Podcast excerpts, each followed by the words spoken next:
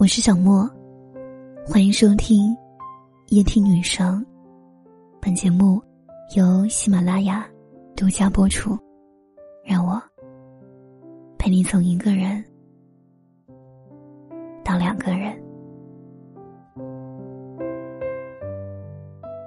一个爱你的人，是随时随地都想陪着你，哪怕是无所事事。而一个不爱你的人，是利用完你之后立刻就想离开，连一秒钟都不愿意去浪费。所以啊，别人爱不爱你的标志，就是看他愿不愿意去陪你做一些无聊的事情，以及回你那些看上去很无聊的微信。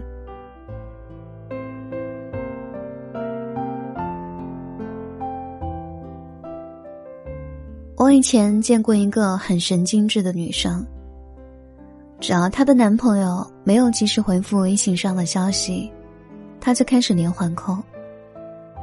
等男朋友接电话之后，就问为什么不回消息，然后不等回复、不听解释就直接挂断了电话。但是她却依然看着手机，等男朋友给她解释。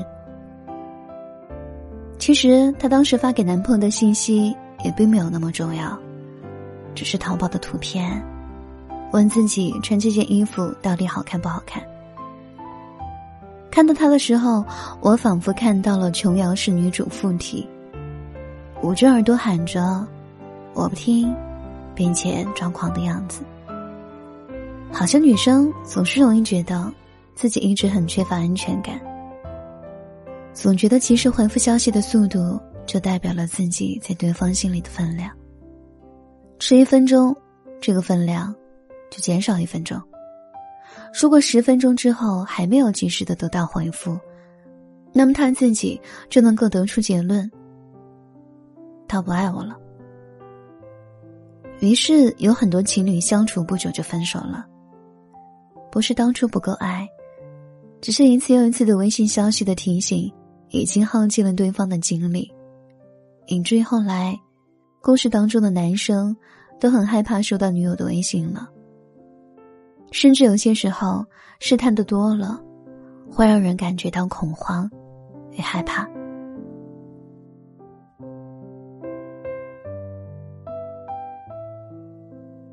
很多人说，他爱不爱你，你其实无需做任何事情。你是可以靠你的心灵感受出来的，哪怕你一个微信不发，他还是会主动找到你的家门，敲开你的房门，问你今天有没有生病，为什么不联系他。相反，如果他不够爱你的话，就算你每天给他发了上千条微信，你说尽了情话，道尽了委屈，你也未必真的能够获得一个满意的结局。真正好的爱情，也绝对不是有意的试探和无故的猜忌，而是我做什么事情都会想起你，但不一定要求你也要想起我。是我微信，给你我的心情，你只要接收到了就好了。我也不会因为你的回与不回而感到揪心，亦或是难受。我们都有自己的时区。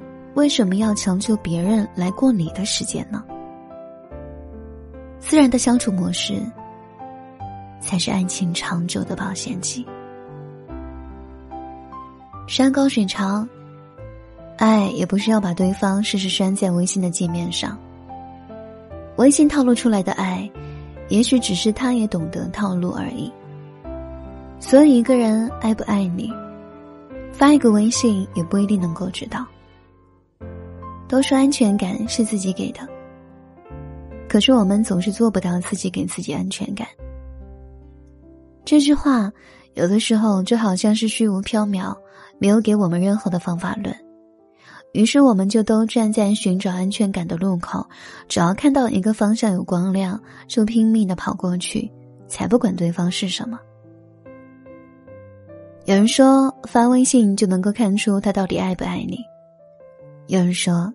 看他怎么回复，也能够证明他爱不爱你。于是我们就前赴后继的，也不管这种方法论到底是不是适合我们的爱情。每一次捧着手机，就好像捧着对方的一颗真心，只要打下几个文字，就能够看到这颗心是不是为自己跳动。但我想说，这难道就是我们所谓的有安全感的爱吗？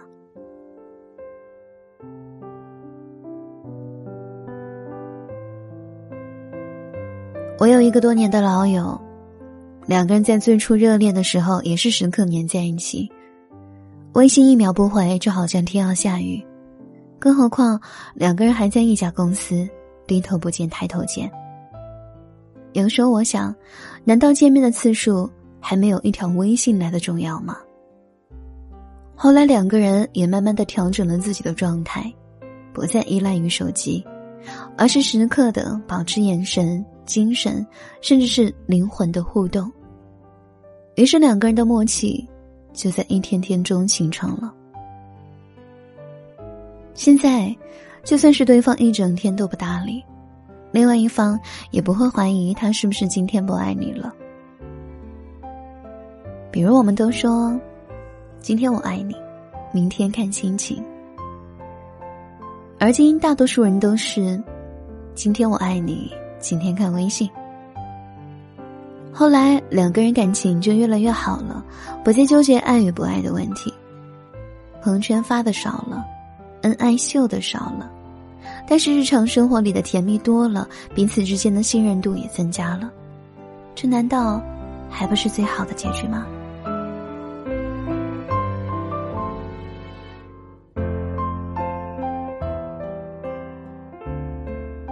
所以，亲爱的，别用微信去套路你爱的人了，也别让自己被手机、被微信套路了。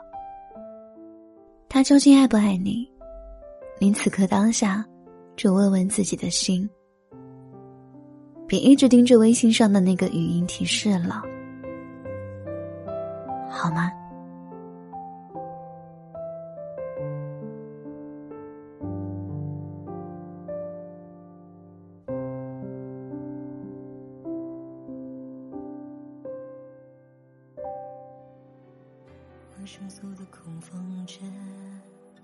喜欢我的节目，你还可以关注我的新浪微博和抖音，统一搜索“夜听女生小莫”，声是声音的声。晚安。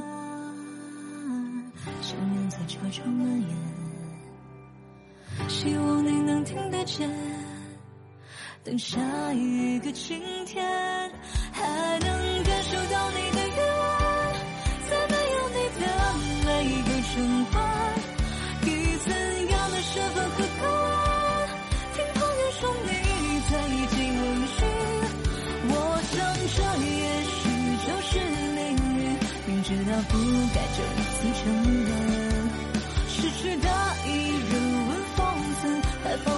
才失了分寸。